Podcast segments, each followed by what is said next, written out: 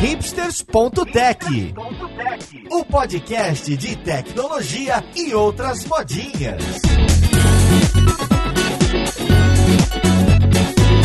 Olá, caríssimo ouvinte, seja bem-vindo a mais um episódio do seu podcast favorito. Eu sou Paulo Silveira, esse é o hipsters.tech e hoje a gente vai falar de um grupo brasileiro que tem inovado e tem trazido streaming de filmes muito importantes que eu sempre busquei, meu pai sempre buscou e foi ele que trouxe isso para mim, que é o Belas Artes Grupo. A gente vai falar um pouco sobre como eles tiveram essa ideia, como desenvolveram o produto, como colocaram no mercado e os desafios de um grupo de cultura, de cinema, encarar essa indústria que está em total transformação. Então vamos lá podcast ver com quem que a gente vai conversar.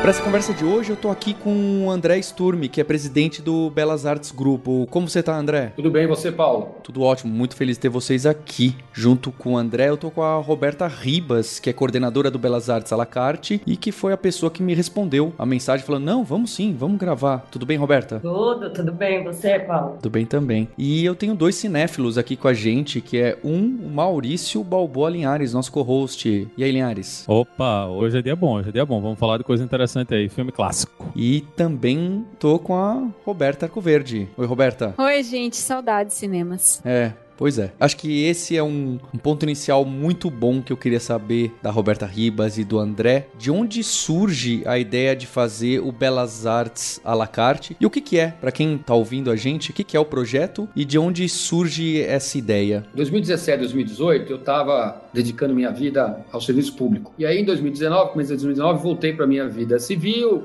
fiquei aí uns dois meses recuperando a, a, a, calma, porque a vida pública é muito puxada.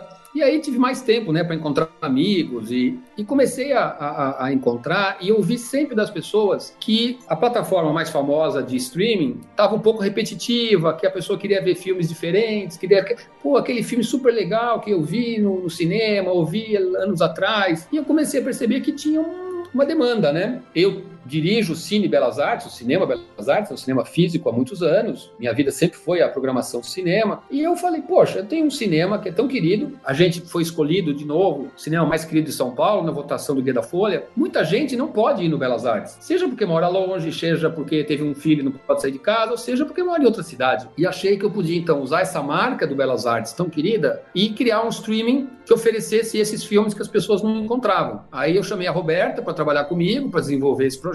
Isso começou para valer mesmo em julho do ano passado. E aí a gente decidiu que a gente ia pôr no ar no dia 31 de outubro. Chover se eu fizesse sol. A gente procurou um primeiro parceiro, uma plataforma brasileira, conseguimos alguns direitos de filmes, montamos uma micro equipe de design e pusemos no ar como planejado, o que eu, sei lá, chamaria de uma experiência inicial, já com esse nome, com menos filmes, mas com esse conceito de uma programação cult, mas ao mesmo tempo acessível, né? Filmes que são cults, filmes que são interessantes, também filmes clássicos, mas filmes que boa parte deles, qualquer pessoa que assistir pode gostar, não é necessariamente filmes difíceis, e a um preço que fosse muito acessível. E aí, começamos. E, e nesse início você já tinha esse mecanismo de, ah, poder fazer o cast para televisão televisão e poder acessar em tudo que é dispositivo móvel, etc. Porque o que a gente ficou admirado, eu confesso, a gente trabalha com, com tecnologia, e quando meu pai veio falar que estava assistindo todos os filmes do Tarkovsky, aí você tinha falado do que não tinha filme difícil, né? Mas aí já complicou um pouco. É, ele falou, eu tô assistindo lá no... Eu falei, mas peraí, como que esse pessoal...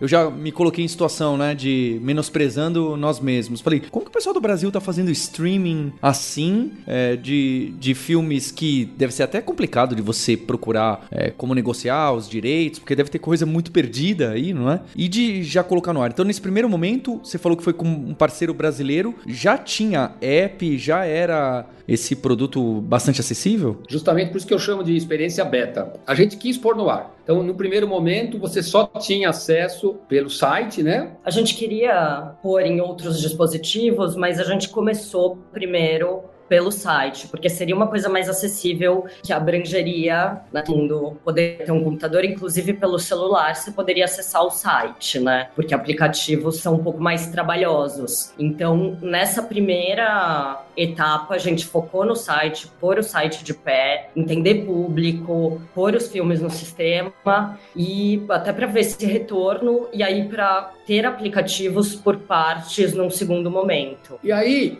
quando chegou no fim do ano, a gente estava um pouco insatisfeito com a plataforma, era, ela, pessoas super corretas, um trabalho bacana, foram super parceiros, aprendemos muito com eles, mas a gente queria dar esse segundo passo de poder oferecer efetivamente para o público acesso variado, queríamos também alguns ganhos de navegação, digamos assim, no, no sistema, e a gente então começou a procurar plataformas maiores, com mais estrutura, e então fechamos a parceria com o Vimeo, que é uma plataforma global, e fizemos então ao longo de fevereiro e março a transição e a nossa previsão era 1 de abril inaugurar, digamos que agora sim a plataforma no que a gente, perdão, o canal, né, o nosso streaming aonde a gente esperaria permanecer. E aí aconteceu essa tragédia que foi o COVID-19, mas que de certa maneira nós entramos no dia 1 de abril, portanto, uma semana depois da quarentena declarada aqui no estado de São Paulo e praticamente no Brasil inteiro, e a gente se viu numa situação em que as pessoas estavam literalmente apavoradas, trancadas em casa, sem, sem muitas opções, e a gente lançando um streaming novo. E nós decidimos então fazer gratuito, o acesso do streaming gratuito por um mês. De um lado, porque queríamos que as pessoas tivessem uma opção de lazer, e segundo também, para tornar o streaming mais conhecido. E é incrível, né? Porque teve uma, uma, uma repercussão brutal, né? De um lado não tinha nada cultural acontecendo, então toda a pauta de cultura, de repente, tinha um streaming independente de um cinema que era acessível por computador, acessível por aplicativo, com a promessa de em breve ser acessível em TV, Smart TV, grátis grátis. E a gente conseguiu, então, um movimento muito legal em, em abril, ao longo do mês de abril. A gente tinha assinantes, ou cadastrados, né, porque era grátis, em todos os estados do Brasil foi, foi espetacular. Sim, a gente recebia mensagens de pessoas, nossa, a minha vida foi salva, eu moro aqui, tal lugar, não sei o quê. E foi, foi super gratificante. E aí, primeiro de maio, a gente passou, então, a, a, ter uma assinatura, né? Porque também nós estamos fazendo tudo isso no investimento nosso, né? É 100% privado, não, não tem recurso público, não tem em lei de incentivo, e aí passou a ser por assinatura, e a gente conseguiu pôr na Smart TV quando? 15 dias depois. É. Ah, que agora a gente tem aplicativo, a gente tem o iOS, o Apple TV, o Android e o Android TV, que aí a gente também foi uma escolha para abranger o maior número de aparelhos e dispositivos possíveis, e futuramente a gente vai ter para os outros modelos de TV, os sistemas operacionais diferentes. Roberto, você está manjando mais de tecnologia que a gente. Uma coisa que, assim, que me deixou bem curioso é que quando você olha para outras plataformas, todo mundo fala, né, principalmente o pessoal que faz análise de mercado, que vai ganhar quem tiver o maior catálogo, né? Mas não é esse o caminho que vocês estão indo, né? Vocês não estão indo bem na direção dessa do, do algoritmo para tomar decisão. Acho, como é que está sendo o processo de vocês de montagem de catálogo? Como é que vocês estão selecionando as coisas? Como é que vocês estão decidindo o que é que vai e o que é que não vai para dentro da plataforma. Olha, eu acho que esse raciocínio que você falou de, de, algum analista, né, ou de analistas, ele se aplica para plataformas globais. Ou seja, você tem aí cinco ou seis mega players que realmente não acho que sobram todos no futuro, porque o volume será fundamental. Mas eu acho que, como em quase todos os outros mercados, tem espaço para quem trabalha a qualidade. E aqui não tem nenhuma modéstia de dizer que a gente trabalha com muito afinco na qualidade. Então, o que a gente tem feito ao longo desse tempo é ido atrás de filmes, e, mas a gente, o que acaba acontecendo é que a gente encontra empresas que possuem acervos a partir de um filme que a gente estava procurando, e aí descobre, às vezes, pérolas. Eu, que sou um cinéfilo desde que eu nasci, eu tenho tido que, a Roberta às vezes tem que me controlar, porque eu quero comprar 30 filmes de uma empresa, ela fala, não, André, só 15, só 15.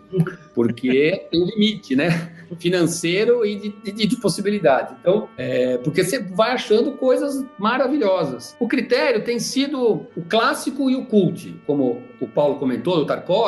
Acho que o Tarkovsky é cult, mas é clássico, no sentido de que são filmes talvez um pouco mais elaborados, um pouco que exigem um pouco mais do público. Mas tem comédias francesas dos anos 80, tem filmes policiais franceses dos anos 70, tem filme escandinavo. Então, a, a, ideia é oferecer filmes que são bons como cinema, que dizem alguma coisa, mas que ao mesmo tempo podem divertir a pessoa. E a gente tem feito uma outra coisa que eu acho que também tem sido importante, que dá um destaque para o nosso trabalho, que é um recorte curatorial. Então, para cada filme que a gente coloca, tem um vídeo que a gente grava, que a gente chama Por que Assistir, você já deve ter visto, que é uma introdução ao filme, que não é só contar a sinopse, mas é dizer quem é esse diretor ou aquele ator, ou por que, que o filme é importante, às vezes é baseado num livro, enfim, o porquê que aquele filme está ali. O assinante, na hora que ele quer assistir um filme, se ele nunca ouviu falar daquele filme, ele tem uma boa introdução que ajuda a escolha que ele vai fazer. E também criamos umas retrancas diferentes, né, para relacionar os filmes, em vez de ser aquela coisa óbvia, romance, ficção, a gente criou uma, umas retrancas que, que também ajudam o, o, assinante a escolher seu filme. E essa ideia de que toda semana, quinta-feira, que é o dia das estreias do cinema, a gente também lança pelo menos quatro novos filmes. E só um adendo a isso, a gente sim vai nesse, nessa contramão, porque exatamente a gente quer que a pessoa gaste gaste o tempo dela assistindo os filmes de fato e não perca tempo procurando. Ficar meia hora na plataforma com muito conteúdo, pensando, ah, vejo aqui, vejo ali, vejo aqui, vejo ali. E você fica perdido, passou meia hora, você não, vi, não escolheu ainda o que você quer assistir. Então a gente faz esse super trabalho especial de curadoria, né? Como, como o André falou, com esses vídeos, para ser mais fácil. A pessoa achou, viu, Tá na dúvida, leu a, leu a sinopse, tá na dúvida, tem o vídeo porque assistir. Se não tem o próximo, mas assim, os filmes são muito escolhidos a dedo, então assim, não vai ter nenhum filme, óbvio, o gosto pessoal é diferente, mas que não seja bom que esteja no nosso catálogo. A gente não quer engordar o catálogo, a gente quer trazer produtos de qualidade para o nosso é, cliente. A gente vai aumentar o catálogo, toda semana entram quatro filmes e não sai nenhum importante um streaming que todas as atrizes que põe um filme tira um, né? A gente acrescenta e vai aumentar, mas nunca a gente vai querer ter um volume estrondoso de títulos. Porque uma das reclamações justamente que eu ouvia era, a primeira era que era difícil de encontrar os filmes que as pessoas queriam ver, mas a segunda é que as pessoas gastavam um tempo enorme procurando filmes e acabavam assistindo o que encontravam, né? E então a gente quer isso, facilitar que a pessoa encontre algo que ela vai assistir. São os nossos dois slogans. Aqui você encontra o filme que você quer ver o segundo é o Belas Artes, onde quer que você esteja. Então, essa é a ideia, da facilidade de achar e do recorte curatorial. Eu, eu, queria, eu tenho uma, uma curiosidade muito grande, porque, e aí eu acho que vocês vão revelar como vocês conhecem mais tecnologia do que vocês imaginam. Quando você compra os direitos de um filme desses, desses clássicos, cult, que deve ser é, com distribuidoras menores, eu imagino, não sei, vocês podem me corrigir também. O que, que eles mandam? Eles mandam um, um DVD para vocês pelo correio, ou você faz o download de um arquivo .mov e aí faz upload na plataforma? É, ou tem mecanismos que rodam por trás, eles conversam com Vimeo? E como que isso é comparado ao cinema tradicional. Isso é, lá no Belas Artes, quando eu vou lá, ia lá, sentava na cadeira. Quando vocês fecharam pra fazer ali algum filme mais antigo, quem é que pega o original? O que, que é o original? É um arquivo? É um download? É, é um chip? É um USB? Quais são os mecanismos? Então, comparando tanto do streaming quanto do cinema, que eu tô chamando de clássico, mas o, o moderno, para você colocar e fazer a projeção. A gente negocia os direitos dos filmes, mas nem sempre com empresas pequenas, porque com o crescimento da TV a cabo, né, nos últimos 20 anos e o surgimento do mercado streaming, grandes empresas, por exemplo, o Estúdio Canal, que é uma mega corporação né, de audiovisual na França, e, e algumas outras empresas, elas foram comprando acervos de outras pequenas empresas. Então, por exemplo, a gente comprou vários filmes do Estúdio Canal, comprou vários filmes da Pathé, que é outro grande conglomerado de audiovisual, também compramos de pequenas empresas que tem 30 filmes, que tem um tesouro escondido, como por exemplo a empresa Argos Filmes, que era né, do Anatólio Duman, que foi um dos grandes produtores do cinema de qualidade nos anos 60, 70, 80. Ele faleceu e a filha dele manteve. Ele tem esses filmes. Ele produziu Vim Wenders, ele produziu Godard, ele produziu gênios do cinema. É, Para cinema, até uns três anos atrás, depois que digitalizou, a gente trazia um DCP, que é um, uma espécie de HD. É só um nome diferente, que tem umas características diferentes que eu nem sei explicar, mas era assim: era uma, um HD que vinha da Europa para cá, a gente fazia as adaptações necessárias e isso ia para o cinema. Que um tempo para cá sofisticou e hoje a gente consegue trazer alguma coisa que a Roberta vai explicar que acaba servindo para tudo. Então, a gente consegue, a gente trabalha em duas linhas, né? A gente, com filmes mais antigos, a gente tem limitações técnicas de filmes que foram captados numa proporção menor do que a usual agora, né? Mas a gente usa arquivos mais friendly que, que, na verdade, o que a gente usa mais padrão é o Full HD ProRes, que mantém a qualidade, e é um arquivo .move. A grande questão é o codec, né? Então,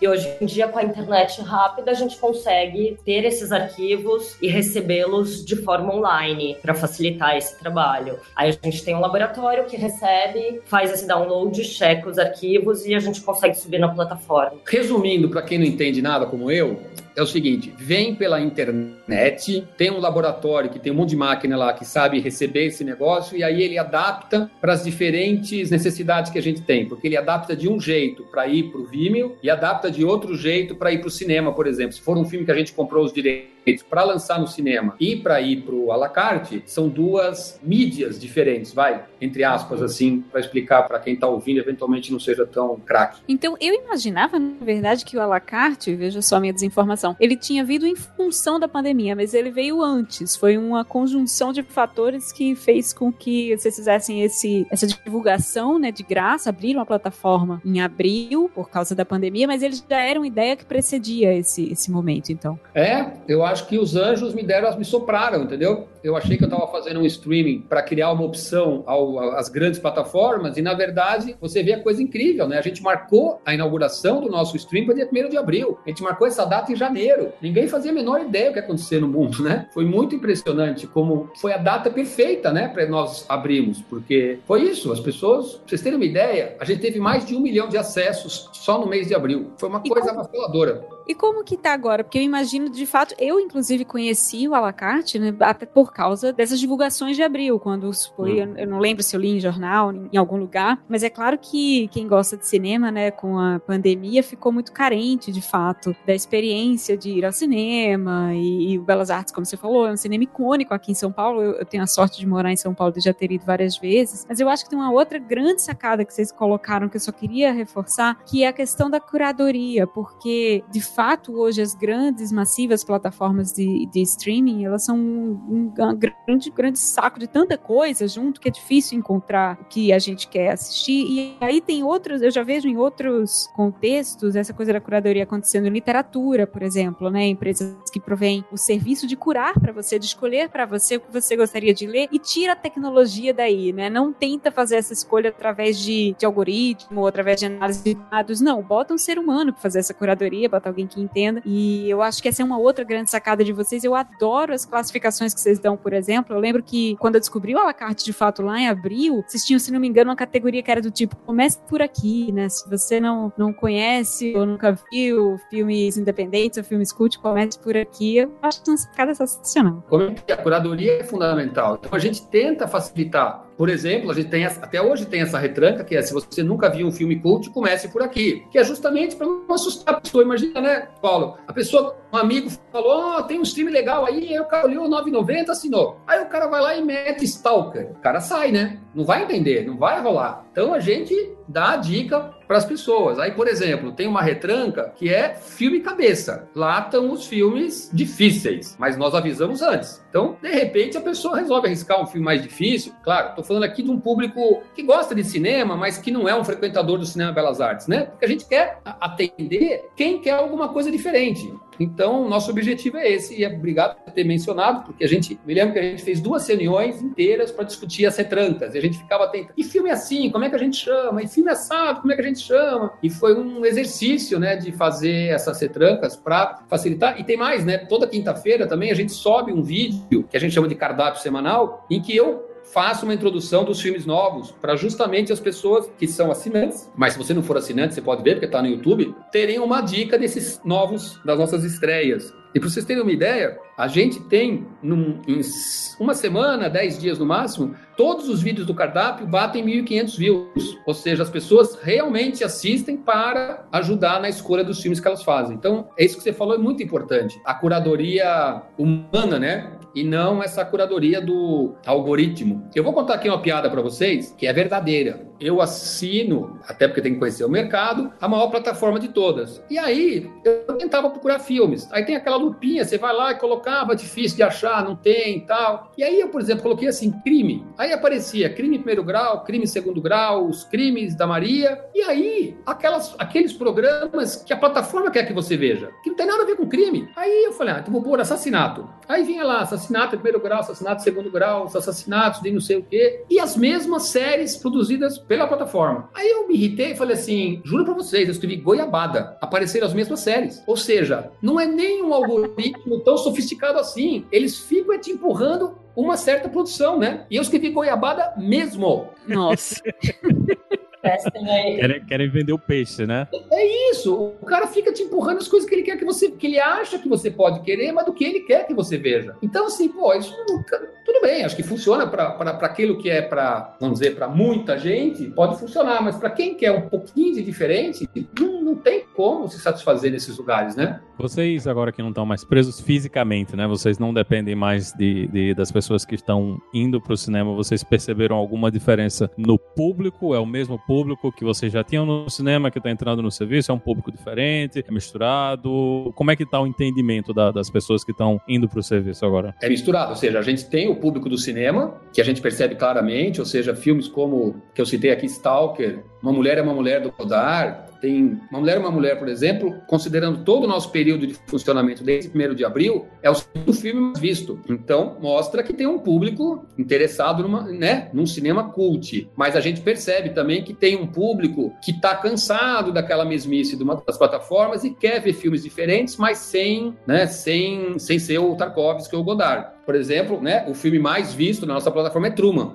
com o Ricardo Darim e o Javier Câmara, que é o exemplo perfeito, né? É aquele filme que você ri, que você chora, né? Qualquer pessoa vai se emocionar assistindo Truman, mas é um grande filme também, né? Então, tanto dá para você ver só como uma, uma boa diversão, como também dá para depois conversar a respeito. A gente lançou recentemente Um Sonho de Domingo, né? Um filme do Bertrand Travenier, que é aquele filme francês, passado no campo, um pintor aposentado, recebe a família. É bem aquilo que a pessoa espera de um filme francês. Foi super bem. De outro lado, a gente lançou há duas semanas atrás, ou três, Caravaggio, do Derek Jarman. Foi o campeão da semana. Então, é claro que a gente tem um público bem cinéfilo, a gente tem um público que gosta de cinema, mas sem ser tão cinéfilo, e a gente tem um público que a gente, vamos dizer, suspeita que seja um público de pessoas de uma idade um pouco mais avançada e que gostam de filmes legais, né? Mas não essa coisa de super-herói, de e que também é, busca filmes agradáveis, inteligentes, diretores que eles viram eventualmente no cinema nos anos 70, nos anos 60, atores que eles viram nessa época. Por exemplo, a gente fez um destaque do Peter O'Toole é, com um filme que ele fez comecinho dos anos 70. Não é nenhum daqueles filmes clássicos. Pô, naquela semana o filme teve uma audiência significativa, né? Ou seja, eu não consigo imaginar ninguém com menos de 30 anos que saiba quem é o Peter O'Toole. Portanto, é o público que tem uma idade um pouco maior e que gosta de cinema. Sim, como o André falou também, não é só, não são só clientes do, do cinema, porque a gente, com esse período inicial, e gente, nosso serviço foi muito divulgado, o Brasil inteiro. Então a gente tem assinantes do Brasil inteiro, das cidades menores, das cidades maiores, para gerar esse acesso nacional mesmo.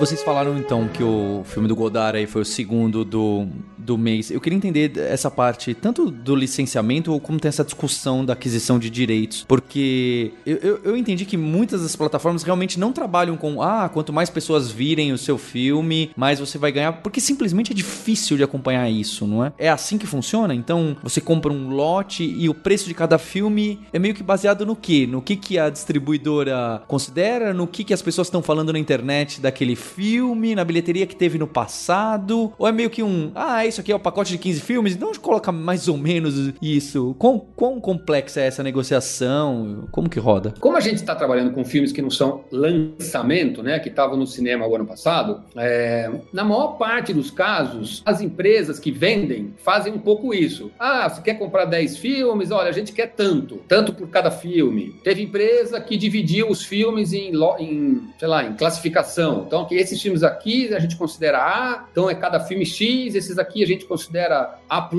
então é 30% mais caro. Mas são valores por filme, às vezes, 50% do, do, das vezes, pacote mesmo. O cara fala tantos filmes, tanto dinheiro, um pelo outro é tanto. O cara não divide por filme. Certas empresas dividem por filme. É, agora, a gente não paga para as empresas sob o que rende o filme, porque aí seria uma loucura, né? Porque imagina, como é que eu vou calcular quanto vale um screening de um filme? A gente já tem quase 290 filmes, 300 filmes. Imagina, é, um filme foi visto 400 vezes, um foi feito a 300, outro foi feito 80. É uma conta enlouquecedora, né? Então a gente negocia um valor fixo e a gente controla a audiência dos filmes para poder ver o que o público está gostando mais e gostando menos. A gente tem surpresas às vezes. Filmes que a gente apostava assim que ia ser uh, e que não, de repente a gente erra. Então, independente de que ninguém paga por filme, eu não posso ficar colocando toda semana filmes que as pessoas não gostem, porque aí elas cancelam a assinatura. Então é muito importante a gente acompanhar o resultado para entender o que, que, as pessoas gostam mais. Eu tô curiosa com essas surpresas aí. Né? O Truman, por exemplo, vocês esperavam que fosse esse sucesso todo? Vocês já tinham por ser de fato um filme mais palatável, digamos digamos assim? Ou o que, o que foi que te surpreendeu nessa análise de audiência? Sinceramente, eu achava que Truman ia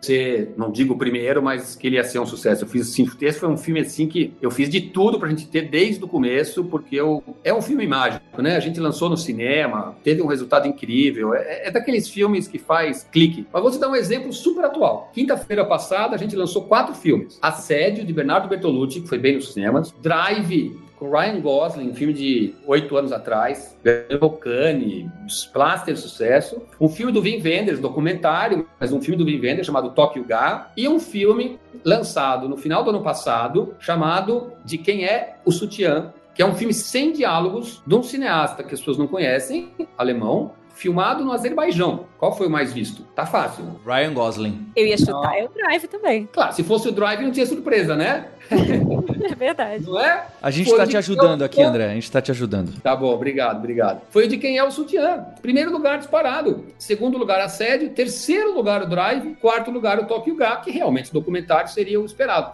Mas então, você vê, as pessoas quiseram ver um filme estranho, quiseram ver um filme diferente, quiseram. Claro, a gente fez uma arte super bonitinha, a gente divulgou bem. E aí, quando eu olho, de uma semana fechada, porque hoje é quinta, então a gente tem um público de, de sete dias, é essa colocação, né? Um, dois, três, quatro. Qual que é o sétimo filme mais visto na semana? Por que assistir de quem é o sutiã? Ou seja, a pessoa se interessou ela falou: se tá aqui, o filme deve ter seu, seu interesse. Ela clica e assiste o porquê assistir para confirmar se vale a pena. E o porquê assistir funcionou, que fez o filme ser o mais visto de longe. O porquê assistir Drive não tá entre os mais vistos, porque Drive a pessoa já ouviu falar. Ryan Gosling ela conhece, até tem gente que clicou no porquê assistir Drive. Mas o porquê assistir de quem é o sutiã foi o sétimo título mais assistido. Imagina. Isso mostra a importância, né, como, como, falar, como falou Maurício, da curadoria humana, né? As pessoas gostam de ter uma, uma opinião que elas possam confiar, né? É, e, e o título é, coisa... é, muito bom também, né? De quem é o sutiã já me dá vontade de assistir só pelo título. vocês tinham uma coisa parecida com isso pro cinema em si, ou isso é uma coisa que vocês criaram para o serviço de, de, streaming? O cinema sempre teve esse perfil de curadoria, né? É, vou te dar um exemplo para mim marcante. Ano passado foi lançado Vingadores. Todos os cinemas do Brasil passaram Vingadores. O único cinema do Brasil, cinema, claro, não estou falando cineclube, centro cultural, cine sesc, estou falando sala comercial. A única sala comercial do Brasil que não passou Vingadores foi Belas Artes. Então, isso dá para o público uma sinalização, né? Então, o que, que acontece aqui no cinema com muita frequência? Eu arrisco dizer para você que 40% das pessoas decidem o filme que vão assistir na bilheteria. Porque o cara sabe que se ele vier aqui, vai ter entre 14 e 15 filmes em cartaz, que a chance dele não gostar é próxima de zero. Então ele chega, olha o cartaz, às vezes pergunta a bilheteira qual é o filme mais divertido, ou qual é o filme mais que você recomenda, e a pessoa confia na nossa curadoria, porque a gente tem um, um perfil. Aqui não passa o filme pipoca. Isso não quer dizer que a gente tem preconceito. A gente passou os filmes do Oscar, a gente passa o Tarantino, a gente passa Dunkirk, 1914, a gente passou Mulher Maravilha. Por que, eu passei Mulher Maravilha? Porque, embora fosse um filme de super-herói, era um filme que estava todo mundo falando da questão do feminismo, da questão do empoderamento da mulher, e foi super bem aqui no Belas Artes, porque as pessoas que queriam ver Mulher Maravilha com esse olhar, não queriam ir lá no Multiplex X, né? Agora, Vingadores, a gente não via motivo para passar. Com todo respeito, de novo, não é um preconceito essa decisão. Ela é uma decisão de curadoria de dar para o nosso público a confiança. O time está aqui, ele tem um motivo para estar tá aqui. Eu tenho um, um sócio na, na, empresa, né, o Sérgio, ele que trouxe esse termo que na, na indústria tá, tá ganhando peso, nessa indústria de, de startups, tecnologia, que chamam de passion economy, não é? Então, diferente da gig economy, que é aquela que, ah, o serviço dos motoristas, o serviço é, são massificados e, em teoria, são iguais e você não escolhe meio que tanto faz para você. Nessa economia do passion economy, que é dessa década agora, ela você é justo o contrário. Você não quer uma quantidade de catálogo maior e tanto faz, é justo o contrário. Você quer menos e você está buscando a curadoria da Roberta, a conversar com uma pessoa que tem uma pessoa atrás porque você é fã dela, porque você gosta dela, porque você se relaciona com aquela pessoa de uma forma ou de outra. E óbvio, vai ter espaço para os dois também, das plataformas. Tenho muitos amigos que trabalham nas grandes plataformas, acesso também, sou assinante de todos, né? Então acho que vai ter sempre o seu espaço. São objetivos diferentes, não é? Você colocou, ah, funciona. Ele, é, essas grandes plataformas me parece que estão indo para o caminho de ser um canal. Então é os produtos deles e não. É, então eles têm outros interesses, então, é um outro alinhamento. Vocês têm um alinhamento, é, conseguem, dado uma escala menor, vocês conseguem sim encarar. Não, gente, isso aqui é para quem gosta disso. E quem não gosta, não vai encontrar mesmo. Você não tá tão preocupado assim. Então tem uma. É, é interessante como o mercado tá, tá indo e tem espaço para os dois. E eu, eu meio que trabalho podcast, né? As pessoas querem ouvir o Paulo Silveira e a Roberta Arcoverde conversando com o Maurício que mora, morava na Filadélfia. Então as pessoas querem ter relação, né? O podcast também é muito isso. Querem ouvir a voz de uma pessoa. Ah, o Paulo indica, então, assinar o Belas Artes. Eu indico também, então. Tem muito isso da relação humana. É, não querem ver um o entrevistador com a voz do Google Voice ali, não é? Em alguns momentos querem, em outros momentos não. Então acho que é muito interessante, reflete muito isso. Por isso que eu, eu gosto muito desse case de vocês. Que bom, Paulo. Obrigado. E eu acho que você está coberto de razão. Eu que já tenho um pouco mais de história, é, quando eu comecei a trabalhar com cinema, no cineclube da faculdade, depois comecinho da Pandora tal, a gente tinha os jornais impressos, né? Com muita importância, com muita importância, né? A Folha de São Paulo chegava a fazer um milhão de exemplares aos domingos. Então, um crítico de jornal, ele tinha esse poder. Ele era esse formador de opinião. Então, quando certos críticos falavam esse filme é bom, era dormir tranquilo porque já estava resolvido o problema. Se ele falasse que o filme era ruim, pode desistir que você estava ferrado. Os jornais impressos perderam um pouco esse poder, tem ainda relevância, óbvio. Eu leio o jornal impresso, faço questão, mas né, pessoas como vocês, através de podcast, através de outras mídias sociais, substituíram esse papel da formação de opinião, mas de outro lado, não, não é nem mais, um pouco mais focado, né? Antes os jornais atingiam todo mundo. Vocês têm o, o seu público que tem um interesse no que vocês têm para falar né? Nós também, a gente não quer, claro que a gente adoraria ter um milhão de assinantes, mas a gente sabe que o que a gente tem para oferecer é uma qualidade que interessa para um determinado público, que a gente está ampliando, óbvio, a gente tem certeza que tem mais gente no Brasil que adoraria assinar o nosso canal que talvez não conheça ainda, e é isso que a gente vai ter. A gente tem uma personalidade que a gente tem certeza que mantendo ela nós vamos sempre ter uma rede aí de, de, fãs e de apoiadores. Eu queria só pontuar também, estava falando da que eu gosto muito das classificações, né, dos filmes do Belas Artes e, e, tem, tem um que eu não posso esquecer de citar, que é um chamado Não Soubemos Classificar. Eu adoro a honestidade. boa, Roberta, essa foi boa mesmo. Mas foi exatamente o que aconteceu. A gente tem uma lousa aqui, a Roberta ficava anotando, anotando, anotando, anotando, e a gente foi montando, né, as retrancas, como eu falei. E filmes difíceis, e não sei o que e tal. Aí depois a gente fez, escolhendo as retrancas, fez uma outra folha enorme com os filmes. E aí foi classificando os filmes, aí sobraram alguns. Putz, como é que a gente faz? É, a gente não soube classificar, é, não soube classificar. Aí um, um de nós falou, pronto, tá aí, não soubemos classificar e a gente resolveu assumir a nossa limitação.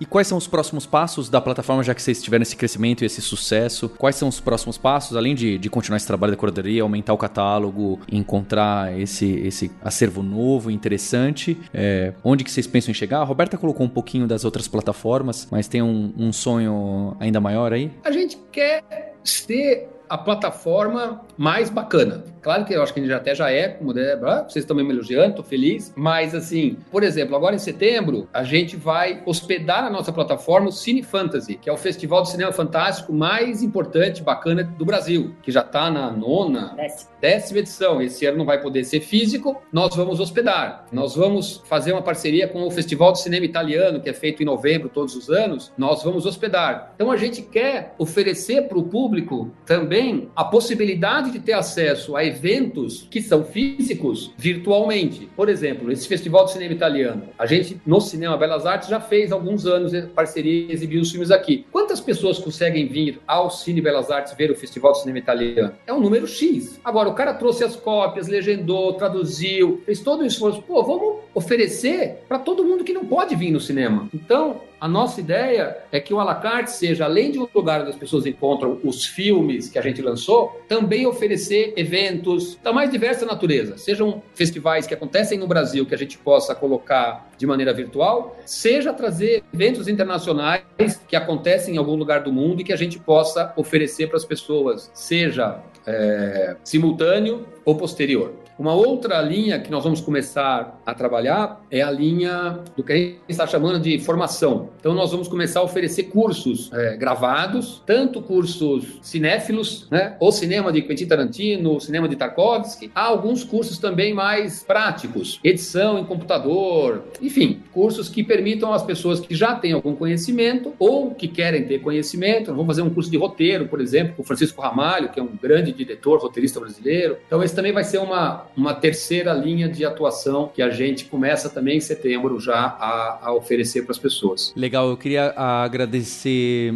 muito a vocês e queria que, por último, é, a Roberta e o André pudessem dar, escolher um filme só para indicar para quem está assinando hoje aí, ó, nesse episódio não é patrocinado não, hein? Quem, quem tá assinando hoje, qual é o filme que, que essas pessoas não podem perder? É, não importa se é difícil, se é fácil, se é uma comédia escandinava engraçadinha ou não, vale tudo. Eu gosto muito de um filme que é leve, que é bem humorado, que é romântico, que é o Perdidos em Paris. Então, tá na nossa categoria ah, tá na nossa categoria Boy Makes Girl. É um filme leve que você sai feliz e nessa hora de quarentena é um filme que te diverte e que você termina de assistir com esperança na vida, nas pessoas, nas coisas. Então eu iria para um lado mais otimista agora e que é muito fofo. Veigo.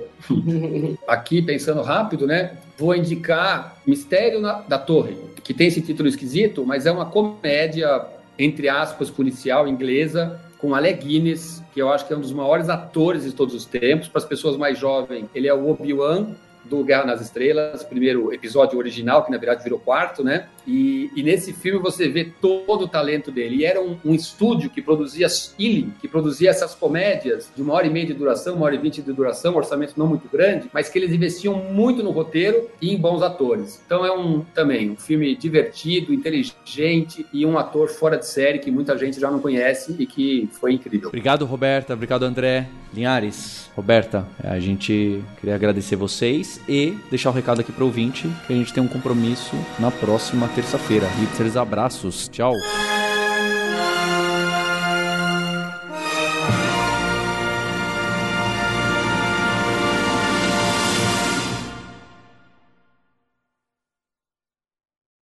Oi, pai, tudo bem? Tudo bem. É, pai, sabe aquele o, o Belas Artes à la carte que você me apresentou? Sei. Eu gravei aqui um episódio do podcast do Hipsters com os criadores do, do projeto e, e, e o presidente lá do Belas Artes. Foi? Foi, legal, né? Uau!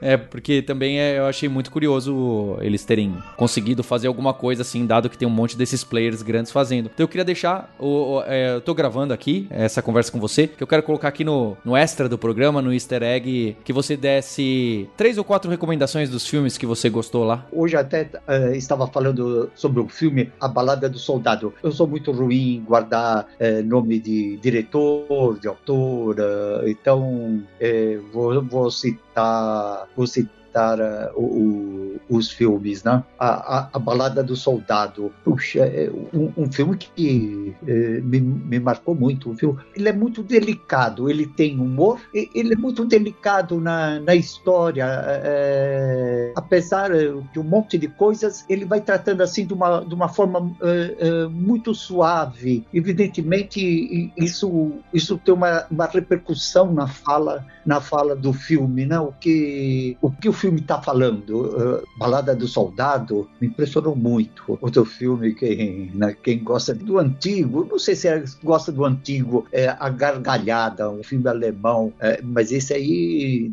dizem que é clássico, 1900 e não sei quanto. Ele retrata coisas de hoje, sabe? Mas a, a, a, a estrutura que ele usa, assim, volta também esse tema, é, talvez isso, isso é, seja uma característica minha, é, né, de sentir o humor e que aquele meio as coisas vão tomando vulto. Tem um filme cubano lá sobre a morte do burocrata. Hoje eu estava falando com o Guilherme que a, a, morte do burocrata, uma ideia assim, ideia chã, uma ideia comum, né? A burocracia tá atrapalhando. Ele retrata assim a burocracia antiga, quando você ia no departamento e aí começava o sofrimento, né? a angústia, etc. Hoje em dia a, a, a experiência das pessoas em geral já alivia. Não, não tem isso, mas ainda por causa da tecnologia que acelerou, então acelerou muito. Mas assim mesmo a gente encontra, né? Quando a pessoa fala assim, ó, oh, ligar para esses fornecedores aí de telefonia,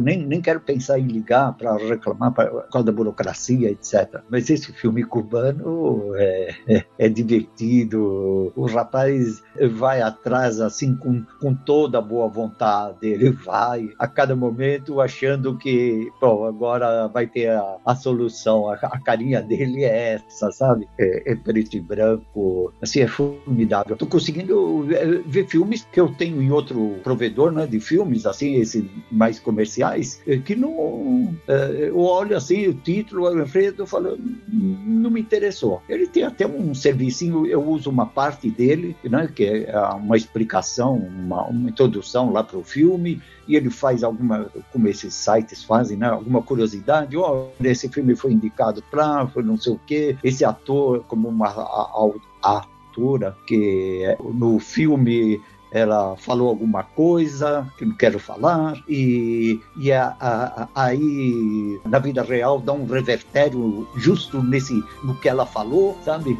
Aí eles tiraram, tiraram do filme, qualquer coisas assim.